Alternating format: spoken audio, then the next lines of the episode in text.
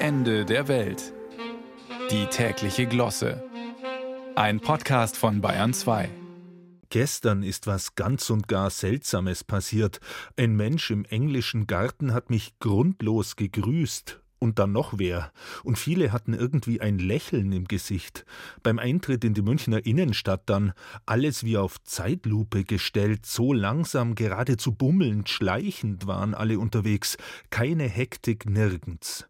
Selbst die ältere Dame mit Krücke und Pelzmantel wurde weder von Tierschützern angepöbelt, noch musste sie sich kompliziert den Weg bahnen. Alle machten Platz, lächelten.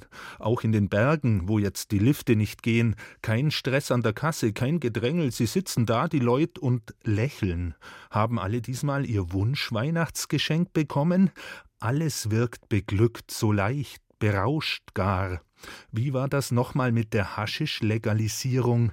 Aber nicht einmal Nachrichten kommen in diesen Tagen so gestochen scharf daher wie sonst, und dabei hatten es alle vorher noch ganz wichtig, den Jahresausklang und die Zeit zwischen den Jahren so gut wie möglich zu planen und zur Runderneuerung zu nutzen.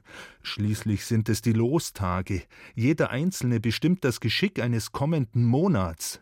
Der neueste Hype dabei dreht sich ums Räuchern, die Rauhnächte, von denen die allerwenigsten vor gut einem Jahrzehnt überhaupt eine Ahnung hatten, sind zum neuen Trend geworden. Ratgeber erklären, mit welchen Bräuchen und Ritualen du jetzt Altes loslässt und das Glück in dein Leben holst. Und was du jetzt tun und unbedingt lassen solltest, das Du gehört übrigens zwingend zum Ratgeber-Style.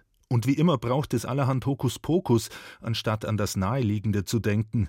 Natürlich gelingt der energetische Neuanfang am besten im Yoga-Retreat in 13 Schritten und das Räucherwerk-Komplettset für Stubenhocker gibt's im Internet.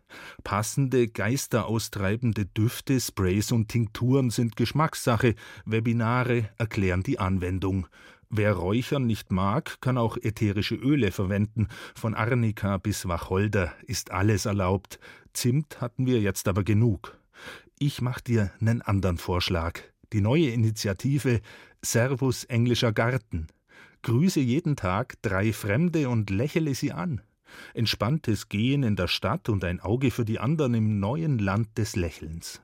Ob das funktioniert, zwölf Monate lang, wenn wir es jetzt durch die Zeit der Rauhnächte jeden Tag ausprobieren? Einen Versuch ist's wert, auch wenn dich manche für benebelt halten.